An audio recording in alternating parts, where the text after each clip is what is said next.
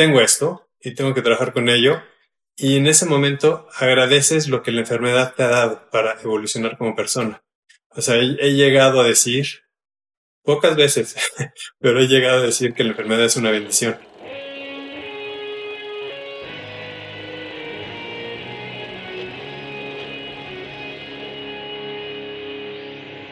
Bienvenidos a Volver al Futuro Podcast, donde platicamos con las mentes que nos impulsan a crear el nuevo paradigma de salud y bienestar, conducido por Víctor Sadia.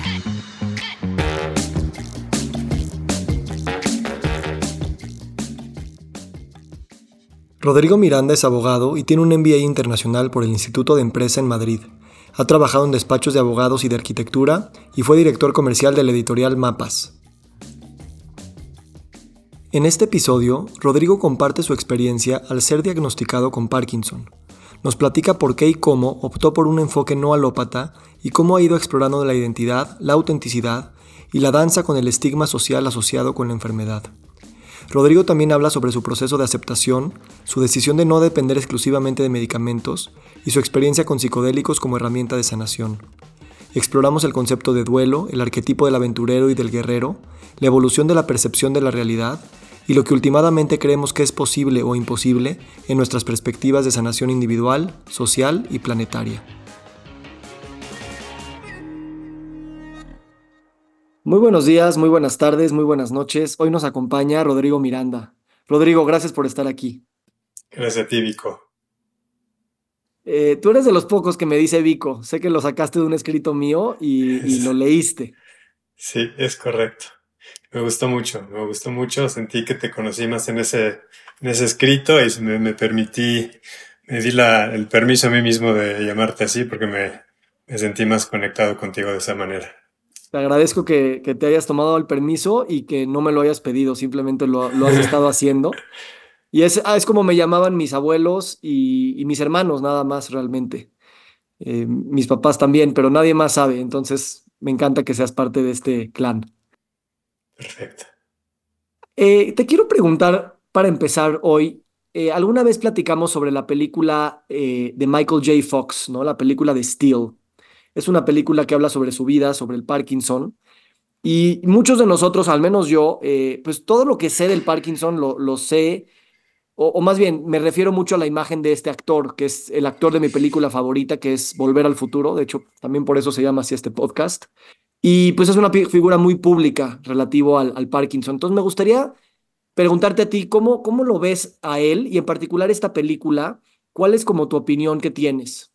Pues mira, yo también admiro a Michael J. Fox eh, desde toda la vida. ¿no? Yo creo que nos conquistó a todos justamente con Volver al Futuro, este, su carisma. Y casualmente, antes de saber yo que tenía Parkinson, imagínate, eso, eso es algo, tal vez ya lo sabía subconscientemente, pero no lo sabía conscientemente. Vi un documental eh, de Michael J. Fox y del que hablaban del Parkinson y me, me llegó durísimo, me llegó al corazón y me, me, me, acuerdo que o sea, nunca olvidé ese documental y, y, me llamó la atención lo, lo profundo que sentí el, el, tema del Parkinson ahí eh, en relación con Michael J. Fox y casualmente después me da a mí, ¿no? Entonces, wow, o sea, como que fue una conexión importante con Michael. Yo también tengo esa conexión con Michael J. Fox de alguna manera, más allá del Parkinson. De la película Steel en particular, interesante, creo que da, la película, si te diste cuenta, no es realmente sobre el Parkinson, es, es sobre Michael, sobre la carrera de Michael J. Fox. Este, entonces, él, él pues habla más de, de, sus logros y cómo sí se, se vio afectado por el Parkinson, pero no se centra en el Parkinson. Eh, lo que me hubiera gustado a mí, lo,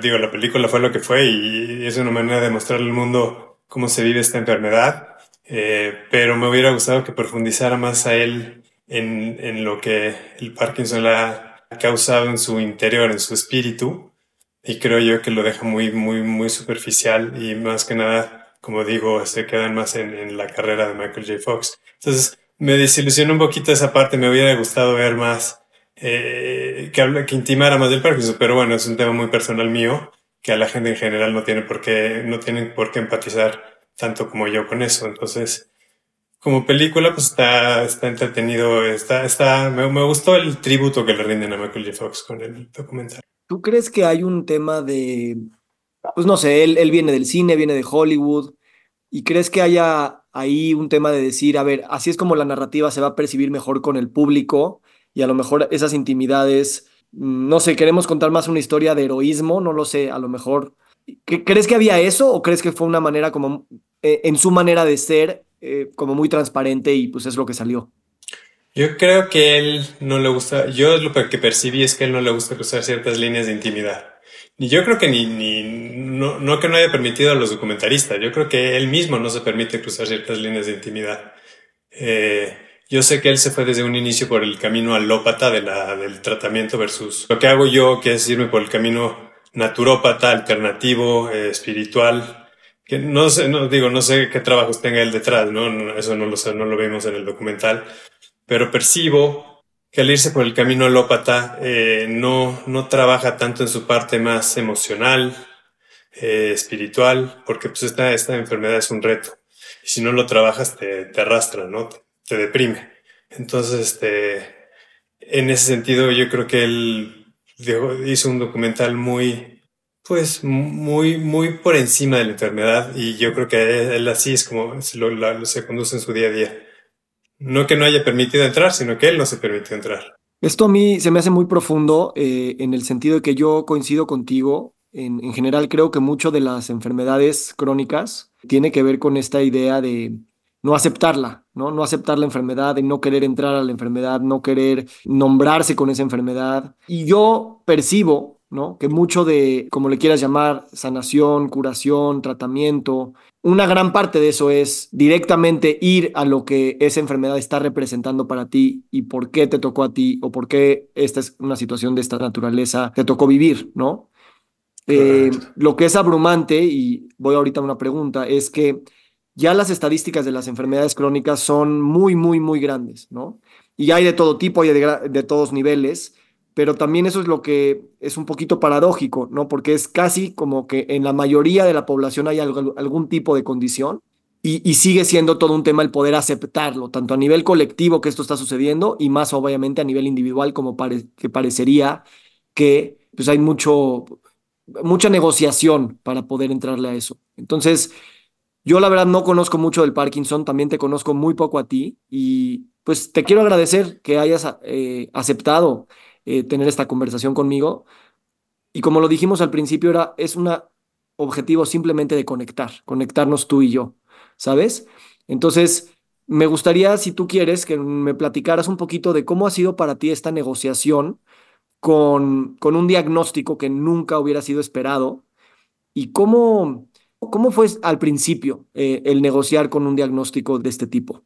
Uy, no te la crees, no te la crees, no, no, no, o sea, no, no captas, deja tú que no te la creas, no logras abarcar lo que significa. Eh, yo creo que por salud mental, no tu cuerpo, tú mismo sí que no te permite abarcarlo porque te volverías loco. Con los años he aprendido a darme cuenta que es algo muy fuerte, más fuerte de lo que me imaginaba. Este, entonces, si esto me lo hubieras dicho el día uno y lo hubiera captado el día uno, hubiera explotado. Día, día uno que me diagnostican que fue hace ocho años, en diciembre de hace ocho años, mira, justamente estamos en el mes. Me diagnostican, pero yo ya venía con síntomas cinco años antes de eso. O sea, yo empecé a manifestar los primeros síntomas. Así como Michael J. Fox empieza con el dedo, el dedo meñique, yo empecé con el dedo pulgar. Este, y jamás me lo esperé. ¿eh?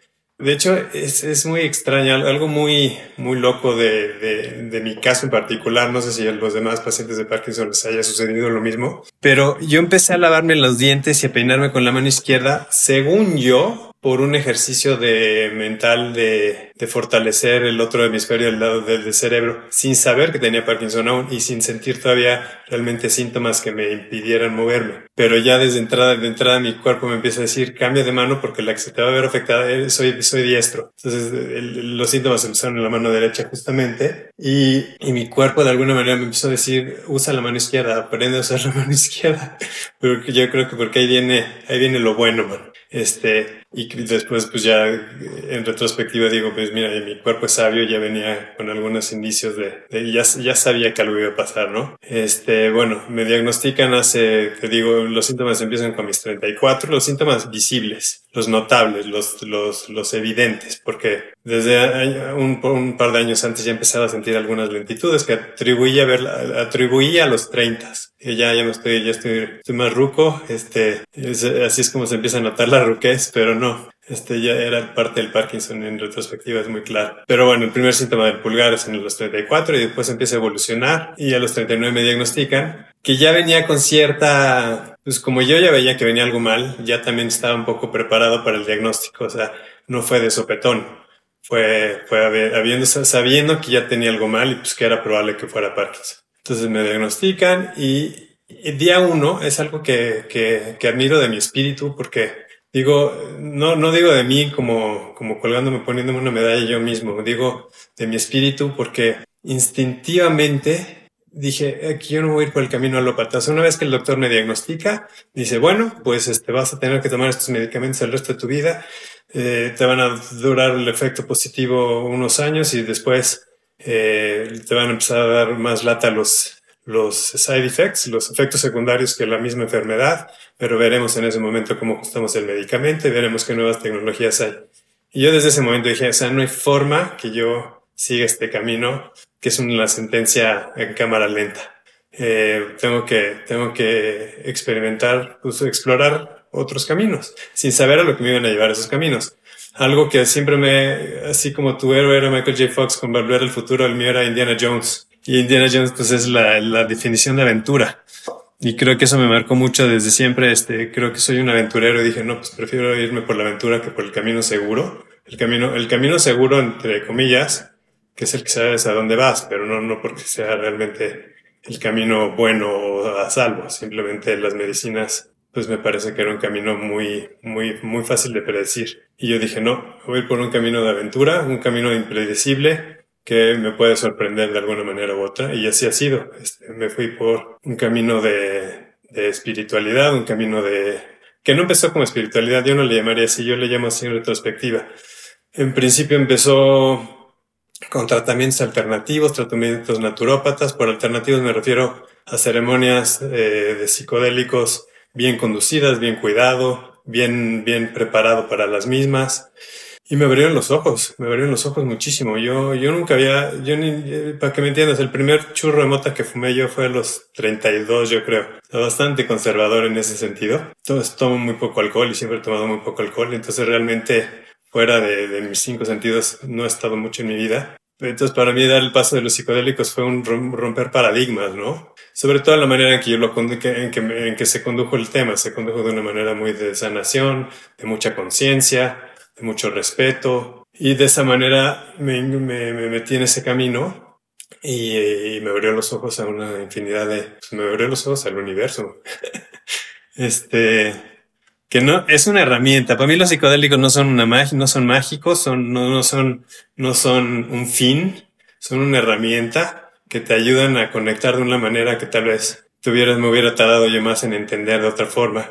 Es como un, un acelerador a fondo con un boost el nitro, ¿te acuerdas? El nitro que le ponen a los coches. Entonces apretar el botón de nitro y te mete en este, en ese entendimiento distinto de las cosas. Y ya después, con ese entendimiento distinto de las cosas, ya que lo aterrizas, ya que lo integras en ti, que te da las herramientas para seguir trabajando allá de, contigo mismo, ¿no? Con, con tu mente y tu cuerpo sin, sin ningún elemento exógeno.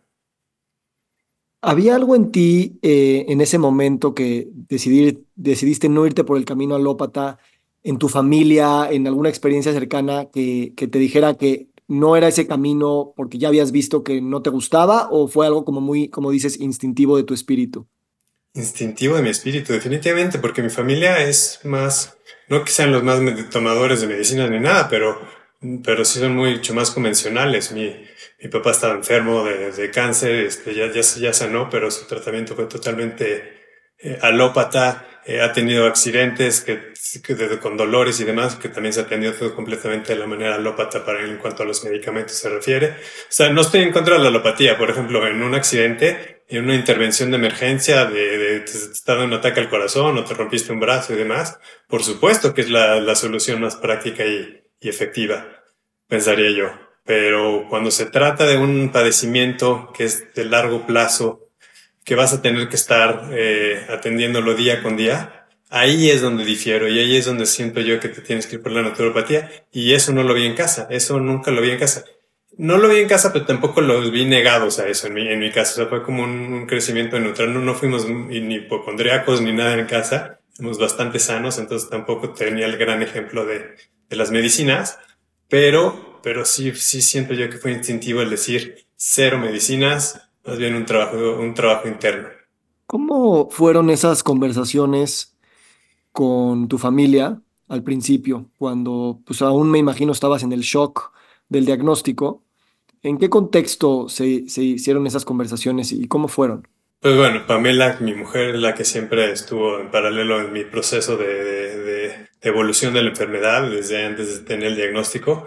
Sí, ella también ya preveía algo, ¿no? Cuando me diagnostican, eh, regreso con ella a casa. Yo, yo, fui solo porque me fui, me fui en moto. Eh, fue la, fui a la UNAMA que me hicieron un PET scan para ver la producción de dopamina en el cerebro. Y ahí fue donde se confirmó definitivamente el diagnóstico. Este, además del diagnóstico clínico, digo. Y, y regreso a casa y llegué con síntomas más exacerbados. O sea, es, es impresionante cómo el que te confirmen algo te estratifica un poquito más en, el rol de que supuestamente debes jugar y eso es contra lo que estoy tratando de, de, es lo que estoy tratando de romper ahora hoy en día, no, no, no, no queda ningún rol de te diagnosticaron y ya, ya te quedaste ahí, no, es, este diagnóstico es, también es algo que no, no te define, sino también es secundario, también es una herramienta incluso para, para trabajar lo que tengas que trabajar. En fin, llego con Pamela, llego, le platico en, en una plaza pública porque estaba ahí con mi niño jugando, Jerónimo el mayor, todavía no nacía Martino. Este, y ahí le cuento y pues sí fue un momento emotivo. Posteriormente eh, recuerdo haberle contado a mis hermanos y a mi papá en un restaurante y mi papá entró en shock en ese momento. Dijo, bueno, ya me tengo que ir. Este, tengo, se me hace tarde para el cine. Este, pero a mi papá le cuesta mucho trabajo tratar con sus emociones, mucho trabajo. Este, es una persona sumamente inteligente a nivel intelectual, pero a nivel emocional, este, se, de repente se atora un poco, aunque es a todo dar mi papá. Este, se atora un poco y me acuerdo que, que en ese momento dijo, bueno, me tengo que ir al cine, ¿no? O sea, habiendo recibido la noticia de que su hijo tiene Parkinson, él dice que tiene que va tarde al cine. Y evidentemente era una situación de, de, evasión, de shock, de como le quieras. Eventualmente mi papá ha evolucionado con, conmigo este, de una manera superhumana. Es, se ha entregado a mí muchísimo en los últimos años. ¿Y qué más? Y bueno, mi madre también lo conté. Mi madre es más empática. Mi mamá, mi mamá alguna vez tuvo un tumor en la cabeza. Entonces también sabe lo que son las enfermedades. Y ya murió mi mamá pero, pero en su momento cuando le conté, fue, fue más empática, fue más dulce, más, más presente en, el, en ese momento. Entonces, pues así fue el desarrollo, cómo se fue dando. Ah, no, pero algo importante es por el tema de estigma social que, que trae esa enfermedad, o que pensaba yo que tiene la enfermedad, es, en mi marco de referencia pensaba yo que tenía mucho estigma social el Parkinson, decidí mantenerlo oculto eh, muchísimos años, hasta incluso mi familia política, Uh, no a todas, pero a bastantes de mis amistades les, mantuve oculto el diagnóstico porque no quería que se hubiera afectado mi carrera profesional, porque no quería que me compadecieran, porque no quería que cambiaran la relación que tengo con ellos por algo que pensaba yo que no era definitorio de mi, de, mi, de mi personalidad o de mi, de mi ser. Y entonces lo mantuve mucho tiempo hasta que finalmente con la madurez y el proceso que viví, eh, ya lo, lo salí del closet, digamos, del Parkinson. El, el, salir del closet, eh, ¿en qué momento, o, más bien, ¿cómo, cómo se hizo esta negociación entre la identidad de lo que tú, el inconsciente colectivo, la cultura, los miedos, las películas, eh, lo que te dicen de alguien que tiene Parkinson, eh, te, te, forma una idea de lo que es el Parkinson? ¿Cuánto de eso dices, órale, pues, pues, pues yo soy eso porque tengo eso? ¿Y cuándo dices yo voy a hacer mi propia definición de lo que para mí eso va a ser? Que es como tal vez una manera también de salir del closet, de decir, pues, soy el diagnóstico, tengo el diagnóstico, pero no soy el diagnóstico. ¿Cómo para ti ha sido ese proceso de, de desarrollar tu propia definición? Porque eso es lo que yo percibo de ti y creo que eso es una de las cosas que, pues ya dijiste la palabra espiritual, de alguna manera es, la espiritualidad es como esa parte que tú decides para ti, de alguna manera. Pues mira, en un inicio fue de una manera muy antagónica, o sea, fue como un, un demostrarle al mundo, a la sociedad, a la existencia, que no me iban a domar de, de, una manera, ¿no? O sea, que el Parkinson no venía a domarme. Entonces fue, fue una manera que todavía, digamos, una manera en la que todavía no existía la aceptación. Fue una manera muy, muy bronca de ponerme contra el Parkinson. Sí, en un principio no había aceptación. O sea, no haber aceptación, pero sí tener claro que no te quieres ir por el camino tradicional, pues me busco a capa y espada eh, caminos alternativos. Busqué una, busqué, obviamente, en algunos casos buscando ayuda externa de personas que tenían conocimientos de sanación, de salud. Eh, de, de, de, de, los diferentes tipos de terapias que me, me ofrecían, fui explorando. Y posteriormente, con ese camino y con pláticas con mi mujer y, y demás personas que me fueron eh, retroalimentando, pues fui madurando, fui aceptando. Y evidentemente el, Parkinson es una, una, enfermedad que va evolucionando. Entonces, no es que aceptes y ya. Tienes que aceptar día con día el cambio que veas ya sea positivo o negativo, tu, tu, aceptación tiene que evolucionar en paralelo a cómo evoluciona la enfermedad, porque pues cambia literalmente día con día. A veces momento por momento en el mismo día, ¿eh? es, rarísimo, es fuerte, es, dinámico. Entonces, eh, pero sí llega una etapa, un, digamos, un antes y un después de decir, tengo esto y tengo que trabajar con ello y en ese momento agradeces lo que la enfermedad te ha dado para evolucionar como persona. O sea, he, llegado a decir, pocas veces, pero he llegado a decir que la enfermedad es una bendición. Eh, puesto que, que gracias a ella me clavé en un camino de aprendizaje personal que me ha enriquecido muchísimo, me ha, ha, dado mucho la relación con mi familia, ha dado mucho la relación con mi mujer, con mis hijos como individuos, como grupo familiar, con mis amigos, y, y, eso es gracias a haber tenido este diagnóstico. Entonces, este, se vuelve un agridulce muy chistoso, ¿no? Porque estás viviendo en cierta manera, infierno que esa es una palabra muy fuerte, sobre todo si estoy diciendo que es una bendición, pero digamos, sacando, quitando los, el lado positivo de las cosas y nada más enfocándonos en el lado negativo de la enfermedad, sí es vivir un infierno, sí es vivir un infierno. Pero por otro lado me dio estas cosas que no hubiera tenido nunca si no me hubiera dado y sería digo, siempre fui buena persona y siempre fui buena onda y todo y con amigos y demás, pero creo que sería más banal, este, un poquito más mundano, quizás que, que lo que ahora me ha sometido la enfermedad a, a, tratar de ser más empático con, con el mundo, a tratar de entenderme mejor, a tratar de evolucionar como persona y como padre y como esposo y como amigo. Y eso todo gracias a la enfermedad. Entonces se vuelve este agridulce muy, muy locochón. Gracias por compartir, hermano. Y sin afán de, de ser amarillismo ni, ni, macabro ni nada, pero ¿qué es ese infierno? ¿Cómo lo describirías? Pues mira, ahorita se me ocurre decirte que es un luto constante, es un luto constante porque día con día vas perdiendo algo y a veces te sorprende, a veces te, no, no, es algo que esperas y de repente te das cuenta que ya no puedes nadar de un, de un día para otro. Eso me pasó en unas vacaciones en Ixtapa. Me metí a nadar eh, un día y muy bien en las olas. Yo siempre nadé en las olas, surfeaba, era, soy, era una persona de deportes extremos y uno de los deportes que más me gustaban era más que el surf, era nadar sin tabla en las olas grandes, de Puerto Escondido, de donde fuera. Y este, y la última, un, un viaje a Ixtapa que fui, el día, el primer día nadé en las olas, sí me di cuenta que mi, que mi movimiento y mi flotabilidad era distinta a como normalmente la tenía, pero bueno, dije, bueno, pero puedo.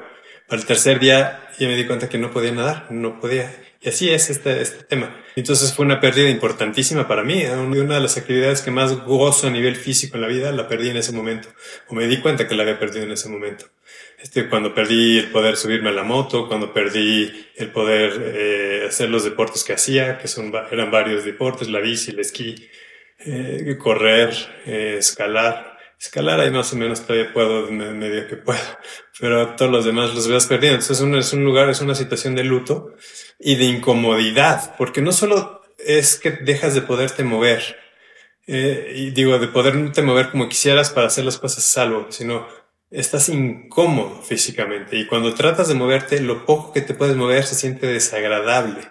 No es una sensación agradable el, el movimiento, se vuelve, o sea, cuando más a gusto estoy, cuando estoy o tirado en un sofá viendo la tele o, o sentado en una silla quietecito meditando o escuchando algo, pero moviéndome hoy es una lucha, es una lucha de que hay veces que, que no le pones mucha atención y, y pasas, pasas, pasas desapercibido, pero hay veces que estás más consciente te das cuenta del trabajo que te cuesta. Sobre todo es la, en mi caso en particular, es la pérdida de balance, eh, pérdida de coordinación, eh, rigidez motriz y temblorina, el, temblor en, las extremidades particularmente.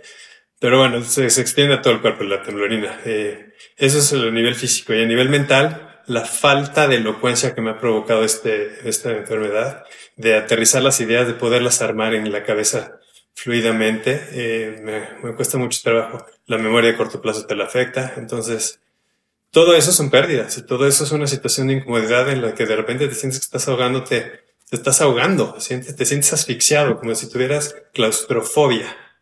De repente sientes que estás en un lugar eh, con, claustrofobia en un, ataúd. Ese es el infierno al que me refiero.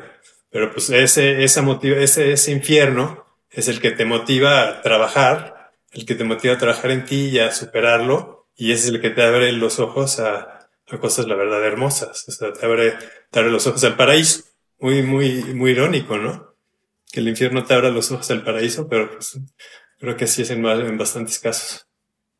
Cuando estás en esa claustrofobia, o sea, lo que tiendes a hacer es como entregarte más a ella o, o, esperar a que pase el momento y en dos horas ya no vas a estar ahí. ¿Cómo regresas al paraíso? ¿Tu cuerpo te regresa o tu intuición y tu atención y tu trabajo, como bien dices, te lleva a ese paraíso? Yo creo que es un tema de quitarle la importancia a la sensación. Eh, no se quita, ¿no? No pasa, no pasa de una manera predecible. De repente pasa y es sorpresivo y es muy agradable cuando pasa, pero en la mayoría de los casos no, no es que pase, es que le quitas la atención y dices, a ver, estoy en una reunión con amigos, la idea es pasarla bien, la idea es convivir, este, y que esto no se vuelva, que yo no, yo no volverme el centro de la situación para nada. Entonces, ¿cómo lo hacemos? Y pues quitas la atención a esa sensación tan desagradable y te enfocas en estar presente, te enfocas en, el momento en el que estás y eso te distrae a dejar de pensar en ti y en tus sensaciones. Y hablas del luto y de la incomodidad. Yo me interesa mucho el duelo. Siento que tenemos muchos duelos bueno, voy a hablar en primera persona, tengo muchos duelos atorados, duelos reprimidos, duelos que ni siquiera sé que tengo que llegar a doler. Eh, y, como tú describes tu, tu, condición, es como, pues es un luto constante y es una pérdida constante y hay que, pues no sé si aprender, pero hay que vivir con la pérdida constante y aprender a vivir con esa pérdida, que eso es una de las definiciones del luto y del duelo, ¿no? Em, y, lo curioso aquí es que no es un duelo de una sola vez, o sea, el duelo no es algo que es una experiencia que pues la tienes una vez, se resuelve y sigues adelante, ¿no? Es como, pues es una manera de vivir de alguna manera. Y como yo te empiezo a escuchar, es veo que eres una persona que sabe decirle adiós a las cosas, pero justo porque sabes decirle adiós, es que le puedes decir hola con todo tu cuerpo y toda tu presencia y todo tu espíritu. ¿Cómo es para ti el duelo? ¿Qué es el duelo para ti? Y más allá de ti, ¿Cómo lo ves a nivel, colectivo? Estas, esta, a veces ni siquiera es una reticencia a doler, sino simplemente es no saber que, que tenemos ahí duelos pendientes. Pues para mí e, el duelo ha sido lo que me ha forzado a tener fe y digo fe y no esperanza porque o sea, algo que me ha dado esta enfermedad es que me ha dado muchas cosas buenas y así como ha evolucionado la parte de pérdida, ha evolucionado la parte de ganar, también ha evolucionado la parte de la, ganancia espiritual, eh, la ganancia de, abrir los ojos a otras situaciones o momentos o, cosas divinas. Entonces, eh, así como vas perdiendo, vas ganando pero no digo para llegar a un punto, tengo la esperanza de que llegaré a algún punto. No, no es esperanza. Yo creo que es algo más presente. La esperanza para mí es hablar del futuro y yo lo que estoy empezando a ganar, que evidentemente a veces flaquea, pero es algo que ya tengo de cierta forma es la fe. La fe en que todo va a estar bien. Tal vez no de la manera en que tú tienes la expectativa en tus marcos de referencia de que todo va a estar bien, pero todo va a estar bien de alguna manera u otra, que al final así es como lo vas a lograr entender. Entonces, eh, el duelo es a lo que me ha llevado a, tener este duelo de pérdidas, pero a tener esta, esta fe de ganancia. Y, y dentro de esta fe que te escucho con una elocuencia más allá de las palabras, porque decir lo que acabas de decir es fácil, pero vivir lo que acabas de decir no es tan fácil. La pregunta es esa, se, con, con esta, vamos a llamarle sabiduría, aunque no sabemos qué es, que has ido adquiriendo o por lo menos evocando, ¿se ha hecho más fácil o, o, no es una buena manera de caracterizarlo? Mira, evoluciona. Como te digo, la enfermedad evoluciona y el camino evoluciona. Entonces hay días que me siento muy conectado, que te digo que es cuando digo esto soy de una bendición. Eh, y, siento yo que, que, sí, que no está tan difícil como parece. Y hay días que no, hay días que dices en la madre. El otro día me caché soñando, tuve un sueño en el que en el sueño gritaba ya desesperado y en la vida real me desperté gritando en el inicio del grito. Este, o sea, que quiere decir que hasta en los sueños estoy de repente pidiendo ayuda, ¿no? Pero, pues sí, sí se vuelve, sí, sí, sí es un camino que no se vuelve más fácil ni más difícil, tiene sus bajas, este, en los que a veces te sientes más pleno y en los que a veces dices, en la madre, cabrón, necesito un poco de ayuda, pero es donde la fe, dicen, es muy fácil tener fe cuando todo está bien, muy fácil. Pero cuando todo está mal es lo cuando más difícil es tener fe. Y es donde recuerdo ese dicho cuando estoy en un momento muy, muy malo y no dejo de, de hacer conciencia de dónde estoy, no dejo de hacer conciencia de lo que tengo, algo que evidentemente, o sea, dices, ¿cómo puedes vivir, cómo puedes decir que vives en un infierno con el amor que te dan tus hijos y tu esposa, este, y los amigos? Eso no es el infierno, es el paraíso, ¿no? Entonces se vuelve, te digo, muy, muy contrastante, muy agridulce este camino. También tiene sus lados de sentido del humor, que el sentido del humor también te tiene que, tienes que apoyar del sentido del humor. O sea, por ejemplo, ya me muevo muy, ya camino muy raro, parece que estoy realmente ebrio camino, cuando camino y llego a los lugares y me preguntan, o sea, llego tambaleando y me digo, puta, perdón, estoy pedísimo, ¿no? Y se te queda viendo con una cara y la gente que ya te conoce capta luego, luego lo que estás diciendo y se ríen, este, o con mis niños echan sus bromas, sus bromas conmigo, este, y después también de sus bromas demuestran amor y cariño y apoyo y te das cuenta que algo, algo muy positivo también están sacando ellos de todo esto. Y eso, eso, eso se, pues te, te da alivio, es un bálsamo. ¿Tú percibes este efecto que tienes en, en, las personas? O sea, al ser tu enfermedad una cosa tan visible en términos de, de síntomas y, y, signos visibles socialmente, obviamente hay todos esos estigmas y, la mayoría de las veces son espejos, ¿no? Espejo de, de miedo, no saber cómo reaccionar, no saber qué decir, no saber cómo estar. Obviamente tú los percibes y ¿cómo invitas a que la persona se sienta a gusto en tu presencia? Uno. Y dos, ¿Sientes ese regalo que le das tú a la gente? ¿Lo, lo sabes y lo percibes en el momento? Eh, la primera pregunta, eh, para que la gente se sienta cómoda, simplemente soy auténtico. Este, y, y, lo que pienso es, dejo de, dejo de pensar justamente, suena egoísta lo que voy a decir, pero lo hago por el bien de los dos, de, de, de mí y de la persona con la que estoy interactuando. Dejo de pensar lo que él está pensando. Digo, ¿sabes qué? Que piense lo que quiera y me afecta de esta manera. Esto o sea, es, sí, es que afecta de tantas maneras, es tan inconsistente la enfermedad que de repente puedo provocar una O sea, hay gente que me trata con pinzas, piensa que me estoy rompiendo y de repente se sorprenden que me salgo corriendo, como tú viste aquella vez es más fácil correr que caminar. Este, o puedo escalar un poco ahí en el gimnasio de que, que, que está cerca de la casa de, de escalar, el escalódromo. Eh, puedo escalar un poco más de lo, o sea, seguramente escalo mejor que algunos de mis amigos, ¿no? este, digo, evidentemente se me nota la enfermedad y me cuesta trabajo, pero no, no, no, no parecería que soy el mismo que ves caminando en la calle con un trabajal, ¿no? Entonces, es muy, muy inconsistente esta enfermedad en cómo, cómo se percibe. Entonces, bueno, las personas con las que interactúo, pues para darles como seguridad de, de, de, que no, de que me traten normal o que me traten sin prejuicios, soy auténtico y se van dando cuenta que pues, estoy flojito y cooperando y entonces ellos también se aflojan y cooperan. Y después el, impacto que dices que causan las personas, pues yo no me doy cuenta en el momento, me doy cuenta después, me doy cuenta que me buscan, me doy cuenta que me, como, como se expresan de mí, este, Pamela, Pamela continuamente me dice, ¿viste el efecto que causaste en esa persona? ¿Y viste cómo te quieren esas personas? Yo pues me doy cuenta porque pues me doy cuenta, pero no me doy cuenta en el momento que, porque no es mi intención causar amor, no es causar, ni causar aprecio, ni causar admiración, ni causar nada. Es ser auténtico y al ser auténtico pues, se dan esas cosas en automático sin, sin pensarlas, ¿no? Wow, eso se me hace muy profundo, hermano, porque me gusta, me gusta que lo que dices que inspira a los demás es, es, es ver tu propia autenticidad. No, ni, siquiera, ni siquiera es, no, mira qué luchón, o mira qué, qué herramientas, o mira cómo le echa ganas. O, no, no, o sea, eso obviamente inspira. Pero, pero realmente a lo mejor, como dices, lo que nos inspira es ver a alguien siendo auténtico, teniendo o no diagnósticos encima, ¿no? Y, y no sé, eso habla a lo mejor de que hay una consciente e inconsciente falta de autenticidad, una, un vacío de autenticidad, un vacío de estar siempre haciendo una postura hacia adelante, hacia afuera, una máscara, eh, eh, o, o, nada más mostrar una parte de, de, lo que es socialmente aceptable, ¿no? Y esa autenticidad de decir, pues mira, a ti no te queda de otra, pero pero acuerparlo y, y hacerlo conscientemente es, es uff, me encanta que, que, de ahí viene esa, esa inspiración. Eso es parte de lo que la aceptación te da, porque antes de aceptar esto y que lo ocultaba, que te comentaba por el estigma, eh, en cierta forma me gustaba que lo podía ocultar y que las personas me trataban normal pues, sin saber que tenía este padecimiento. Pero por otro lado era una carga horrible, ¿no? Era una carga horrible no poder ser yo en ese momento. Y la aceptación y decir, ¿sabes qué? Salir del closet del Parkinson te da, te relaja en cierta manera.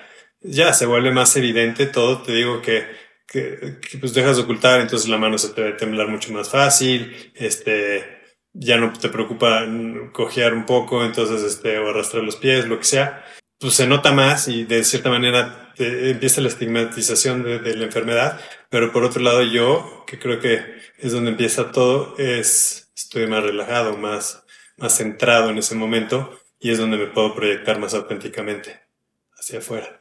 Hay otra parte que mm, te quiero preguntar y es esta parte que excede de alguna manera las palabras, las narrativas, las terapias, eh, los arcos narrativos que, nos contamos. Y es estas maneras de vivir, eh, o, mismo, no sé, terapias, eh, Qigong, por ejemplo, que yo sé que practicas, o meditación, que de alguna manera viven en un mundo que las palabras no pueden tocar. Yo, yo, yo al menos así lo veo. ¿Cómo llegaste a ese mundo y cómo podrías de alguna manera contarnos tus vivencias en estos espacios que exceden eh, el acceso, bueno, que, no sé si exceden, pero que, no se pueden narrar nada más con palabras y que suceden a otros niveles y dimensiones del cuerpo, del espíritu, del alma.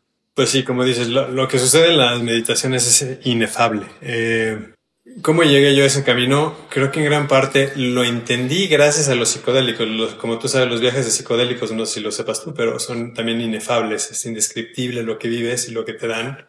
Eh, y posteriormente con la meditación pues llegar a unos estados similares de conexión universal eh, que también son indescriptibles con palabras. Pero bueno, ¿cómo llegué yo a la meditación? Yo a la meditación le tenía una tirria, una flojera antes de, de, de al inicio, de, bueno, antes de estar diagnosticado, por supuesto, y una vez diagnosticado al principio pensando que ese era la, un camino que tenía que seguir, me daba la peor flojera. Pero, pero con, te, digo, con ese camino de, de aceptación, y de ir abriendo la mente a nuevos, romper paradigmas, tener, romper marcos de referencia. Se te empieza a abrir la mente a pues, aceptar nuevas terapias, a nuevas actividades, a nuevos métodos. Y la meditación se me fue apareciendo por, por un lado, por otro, de algún tipo de meditación por aquí, otro tipo de meditación por allá. Este, y vas, de repente vas aterrizando por las personas con las que conectas o por los métodos que aprende o que con, los que también aprendes, vas conectando con un método u otro y, y vas asentándolo. Eh, yo hoy por hoy uh, medito con Chin Chikung, que en un principio le tenía una fobia, pero bueno, ahora ya le tengo gusto de cierta manera. Y unos, unas meditaciones de respiración y también, respira y también meditaciones más como eh, autodidactas o como, como llamémosle, meditaciones más eh, personalizadas, eh, que si yo solito voy como, como ajustando a mi forma, a mi manera, a mi momento. Pero bueno, independientemente del método de, meditación que utilices, el, el, el, el, aquietar la mente, que no, no la quieta realmente, o sea, la mente está, como le, le llaman, la monkey mind, o sea, yo no creo que cierro los ojos y se me pone la mente en blanco, no, eso, eso son momentitos, minutitos, segunditos, yo diría, que puedes llegar a esos estados o yo llego a esos estados, pero la mayoría del tiempo estás simplemente dejando pasar pensamientos, dejando pasar emociones. No, de, no dejan de surgir, ¿no? Y, y algo que me he dado cuenta que me da mucha paz, me da, me da mucha, no, como decimos, es inefable lo que, lo que te da, pero, pero me siento bien, me siento bien y me, me saca adelante en este camino. Pues algo, sabes que muchas veces lo haces por, por el tema empírico, ¿no? Si en el tema empírico estás viendo buenos resultados a nivel emocional, a nivel psíquico, a nivel espiritual, entonces, pues mira, no sé exactamente cómo es el mecanismo de funcionamiento de esto, pero, pero me está dando mucho. Y es, entonces, pues así es como, como me metí en el camino de la meditación. ¿Y qué tanto esos mundos espirituales, inefables, meditativos, eh, también impactan la biología y la fisiología?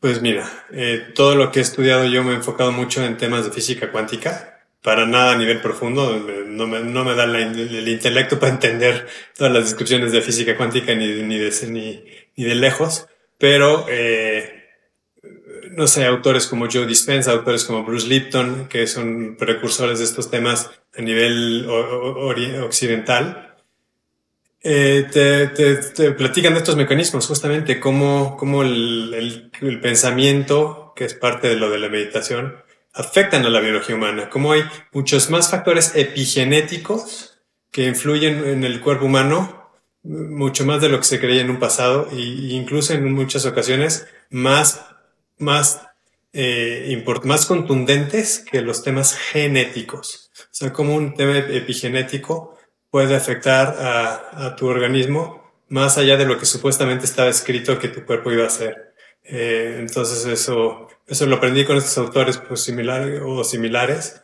y es el camino que, que, la meditación también provoca. Hablando, ya vamos hablando un poquito de, de, de identidad. ¿Cómo tú te defines? ¿Sabes? Porque, o sea, yo, y, y, mira, te lo confieso, o sea, te lo abro, ¿no? O sea, yo tenía mucho miedo de invitarte aquí y, y, o sea, como que habláramos de Rodrigo como si Rodrigo fuera el Parkinson y hacer la historia del Parkinson como, o sea, no, no, no, es lo que me, no, es lo que, no es lo que quería y, creo que no es lo que pasó, pero eh, y, en vez de preguntarte cómo, quién eres además del Parkinson, es cómo construyes tu identidad integrando esta, este componente también de la misma, ¿no? Eh, ¿Cómo te defines hoy? ¿Cómo te estás definiendo hacia el futuro? Si puedes darnos unas palabras de eso. Pues mira, re, confirmo lo que te dije hace rato, es de verdad, sí, sí, sí cumplí, sí, sí, sí me cumplí mi palabra a mí mismo de ser un aventurero. Este, aventurero es una, una en definición, una palabra de, mí que nada tiene que ver con, con o sin Parkinson. Este es independiente de la enfermedad. Es algo que ya sabía que yo tenía. En alguna entrevista de trabajo alguna vez me preguntaron, defínete con una palabra y esa es la palabra que utilicé desde entonces, ¿no? O esto en mis veintes. Este, y le echo honor a la palabra aventurero. Y como tú sabes, las aventuras no son, las de Hollywood siempre tienen final feliz, este, pero la verdad es que una aventura no, no sabes qué te depara. Te depara momentos muy difíciles, te depara momentos alegres, te depara momentos divinos, momentos eh, muy oscuros. Este, eso es una palabra que a mí me define, creo yo. Eh, y dijiste algo más que se me fue la idea de algo más que lo que quería profundizar. Sí, ¿cómo te, identif cómo te identificas a ti hacia, hacia hoy, hacia el futuro? Mira, en, en, el presente siento que algo, algo que he visto me gustaría en algún momento poderlo escribir o expresar, eh, plasmar en, en, texto. No sé si lo vaya a hacer, no, no es una prioridad, pero me gustaría como un capricho, como un hobby, es lograr hacer una analogía, una, una metáfora del Parkinson con un guerrero, un caballero más bien, un caballero errante, un caballero que de, aventuras que tiene que pasa por un mundo fantástico en el que tiene que luchar contra seres oscuros, contra el que tiene que luchar contra temas de inclemencias, de inclemencias, eh, no sé si, si, estoy diciendo una, una, un pleonasmo, una redundancia, pero inclemencias del clima.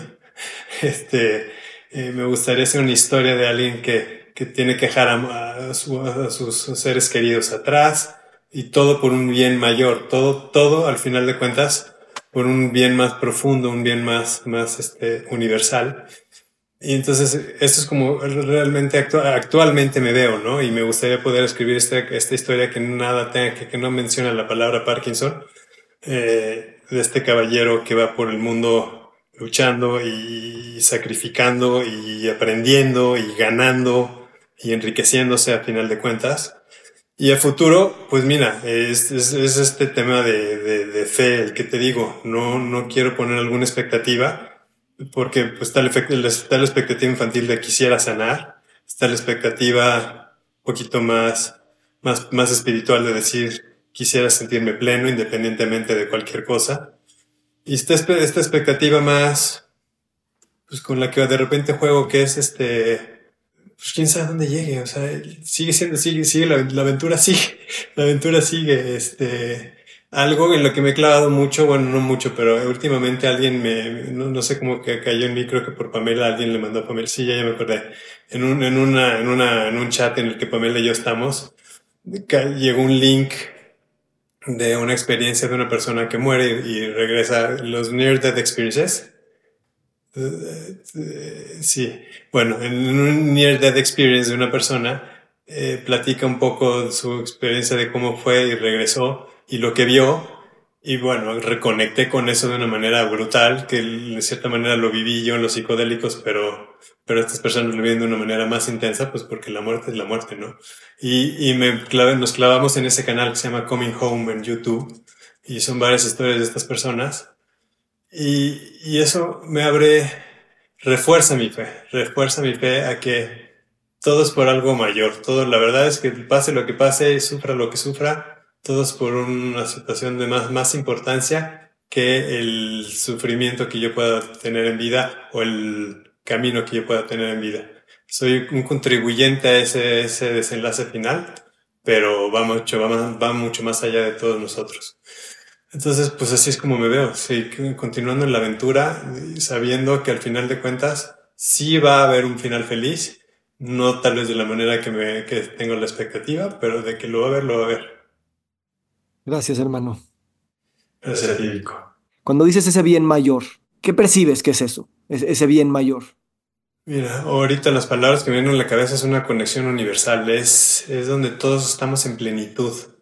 Eh, es donde es, eh, esos momentos en los que, ¿sabes?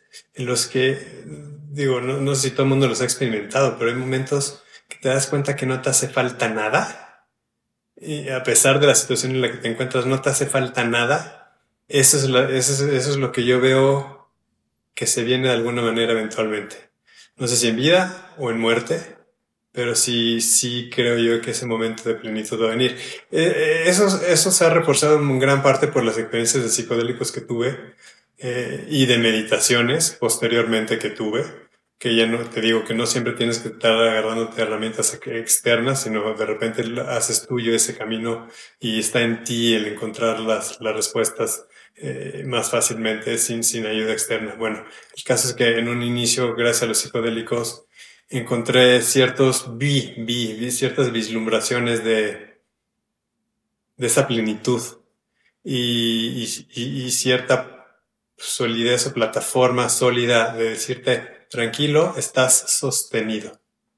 Entonces, este, tú, tú, tú, no, tú no, no, no te desesperes, eh, estás sostenido. Y, y, eso me lo ha dado muchísimo, me he sentido sostenido en el camino. Te digo que a veces que de repente sí sientes que te hagas un poco, pero al final de cuentas, no, no, no estoy ni cerca de irme al, al, al, al abismo, ¿no? Este, si me siento sujeto, este, y eso es algo es algo que, se, que, que, que, pues, que, que tengo claro. Wow, hermano, porque cuando te escucho, sé que, o sea, sé que las palabras son una manifestación de un estado o de un, de un, de una vibración, eh, y no nada más es como un deseo, ¿no? O sea, de alguna manera eso que describes ya lo tienes y ya lo eres, y por eso lo puedes decir desde ese lugar. Al menos así yo lo, yo lo percibo, aunque también sé que hay mucho que, como humanidad podemos y, queremos y tal vez hasta debemos de hacer para poder llegar a ese bien mayor, esa interconexión universal. Em, pues antes de cerrar quisiera primero agradecerte, antes de preguntarte si quisieras agregar algo más. Habíamos acordado este más o menos este tiempo, eh, pero si quieres agregar algo más, eh, en lo que te, voy diciendo unas cosas y ya me dirás, pero te quiero agradecer porque obviamente un podcast es un espacio muy público, es un espacio mm, donde sí se deja entrar a mucha gente a una intimidad. Y yo desde el primer momento que te invité, o sea, mi intención era no llamar, yo, yo sé que tú no quieres llamar la atención, o sea, eso es algo bien hermoso de ti, lo dijiste, estoy en un restaurante y cómo le hago para que esto no se trate de mí, ¿no? Entonces, con esa misma eh, ganas de ser genuino y con esas mismas ganas de decir, no es de llamar la atención, pero la atención ya está aquí y es una atención que, que al menos para mí ha sido muy vital y muy necesaria. Yo antes de entrar a grabar este podcast tuve una discusión fuerte con, con mi esposa y, no, no, no, ni siquiera fuerte, pero, pero que se sintió fea, ¿no?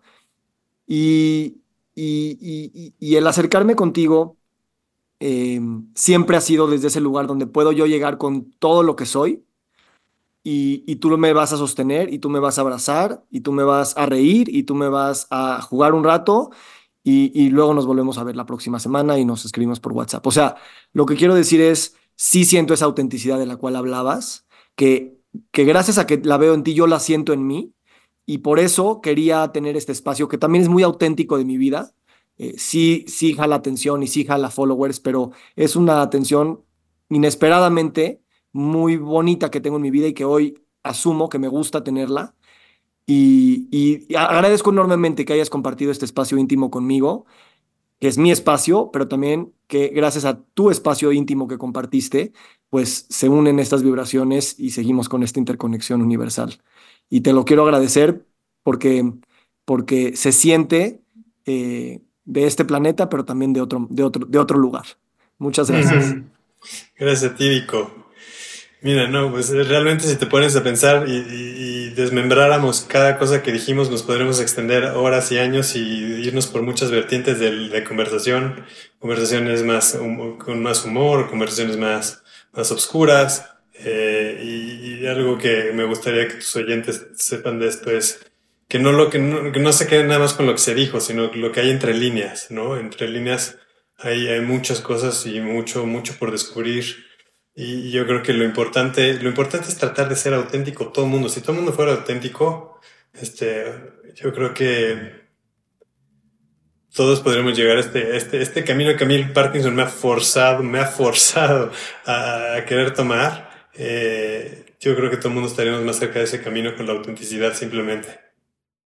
Que hay algo que ya no mencioné, no me vino a la cabeza en ese momento, pero, pero es algo que sí traigo muy presente en mi día a día. Y, y por un lado, no lo hubiera mencionado, aunque lo hubiera tenido consciente, yo creo es, cuando me dijiste que ves a futuro, yo eh, sí hay un lado idílico mío eh, en el que por el camino de sanación que, que estoy buscando, de, de justamente de, de, cómo influye la meditación en el cuerpo, la epigenética en el cuerpo, Sí creo, o sea, esto sí es algo que fielmente creo. No sé si en mi caso vaya a suceder, pero sí creo que es posible la sanación de cualquier padecimiento.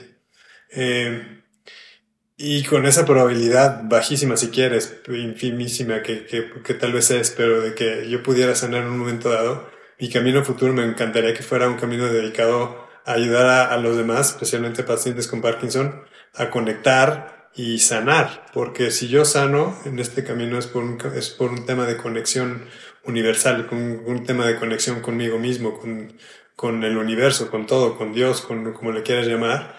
Este, y eso si yo lo obtengo, sería un regalo que me gustaría lograr transmitir a los demás. Lo que pasa es que no lo hubiera dicho, porque puede llegar a sonar un poco infantil para muchas personas y un poquito eh, delusional, ¿no? Este, sobre todo la gente que no tiene el camino de, de, de física cuántica detrás, el que no tiene los conocimientos de física cuántica detrás, piensas que estás hablando de un milagro divino absurdo, ¿no? Que al final de cuentas sí sería un milagro divino, pero, pero no desde un punto de vista de caricatura de, de, de Dios, sino desde un punto de vista posible en cuanto a la biología humana y en las energías que existen medibles con la ciencia. Este, sí creo que puede venir una sanación. Entonces, eso es algo que pues, a ti te comparto. A mí me encantaría dedicarme un camino de ayudar a la gente a tener conexión consigo misma, una conexión espiritual, como una herramienta de posibilidad de sanación, ¿no? Porque no, para nada me, me jactaría decir, yo te puedo curar porque yo me curé. No, jamás diría eso. Tampoco, tampoco me llamaría un sanador en lo más mínimo, porque no, mi camino no sería un camino de, de estarte dando suplementos o, o terapia para que sanes. Sería nada más decirte, mi experiencia es esta, yo conecté con el universo de esta manera, eh, y esto me sanó. No sé si vaya a funcionar en ti, no sé si tú tengas esa misma conexión o, lo veas desde el mismo punto de vista que, que yo, le diría a la persona, pero pues es lo que yo te puedo dar a ti, ponerte sobre la, sobre la mesa las cartas que yo, que, con las que yo jugué para llegar a este punto. Estoy, pues, es, lo que te puedo dar. Es algo que, que me gusta, que, que pues, sí te quería compartir a ti como persona, pero en un, en un podcast decir eso, pues creo que está un poquito sin el contexto correcto puede ser un poquito infantil. Gracias por compartírmelo. Eh, te diría nada más, o sea, qué padre que lo tengas así como con, ese contexto, eh, porque cuando está en ese contexto, mm, no suena infantil, al, contrario, suena súper maduro, ¿no? Porque es como la pregunta sigue abierta. Y, y, eso es algo que a mí me, me gusta y creo que a lo mejor la una de las definiciones de enfermedad es cuando queremos tener todas las respuestas. Eso es, eso es algo enfermo, cuando ya sabes cómo es, ¿no? Mm. Y por otro lado, también decirte que aunque no te pongas la etiqueta de sanador o la que quieras, y aunque no tengas, eh, o sea, una cosa es curarse y una cosa es sanar. Y, y, uno puede sanar dentro de un diagnóstico, al menos así es como yo lo veo. Y, y entonces siento que eso igual ya lo estás haciendo, ¿no? No, no, no, no tienes que quitarte los síntomas o el diagnóstico para decir que estás sanando, ni para poder ayudar a sanar a alguien más. De acuerdo, puede ser, puede ser. Ese es un punto de vista que también comparto. Siendo, siendo práctico y conociendo a las personas un poco, a la humanidad, los humanos, cómo funcionamos. En mi caso, sí me gustaría la cura de sintomatología para, que haya una prueba tangible de la sanación. La, la, curación sería una prueba tangible de la sanación. También puedes curar y no sanar. Estoy de acuerdo que también puede suceder eso. Pero yo creo que el camino que estoy siguiendo, si, si me lleva a curar, es porque sané, ¿no? Este, y, y, justamente me gustaría ser no para nada para tener el lugar del primer güey que sanó de Parkinson, para nada, ese, ese, es el punto. Pero sí me gustaría poder decir a la gente, hay, ten fe, o sea, no, deja tú la esperanza, ten fe que puedes sanar y vas a sanar. Tal cual, hermano. Tal cual, te lo agradezco que me lo digas y te acompaño en ese proceso. Yo también lo veo como una posibilidad y no desde mi lado infantil o irresponsable, sino desde desde la experiencia de saber que los humanos tenemos muy, muy, muy, muy pocas respuestas de lo gran, gran, gran, gran que es este mundo, universo donde estamos. O sea, estamos apenas tocando una pequeña parte de toda la experiencia de vida que puede existir y por eso sé que eso es, es posible eh, eh, dentro de ese contexto y dentro de muchos otros que ni nos, ni nos imaginamos. Sí, sí, claro, claro, claro, hay tantos niveles que no tenemos ni idea, ni idea de lo que hay de allá detrás, ni idea.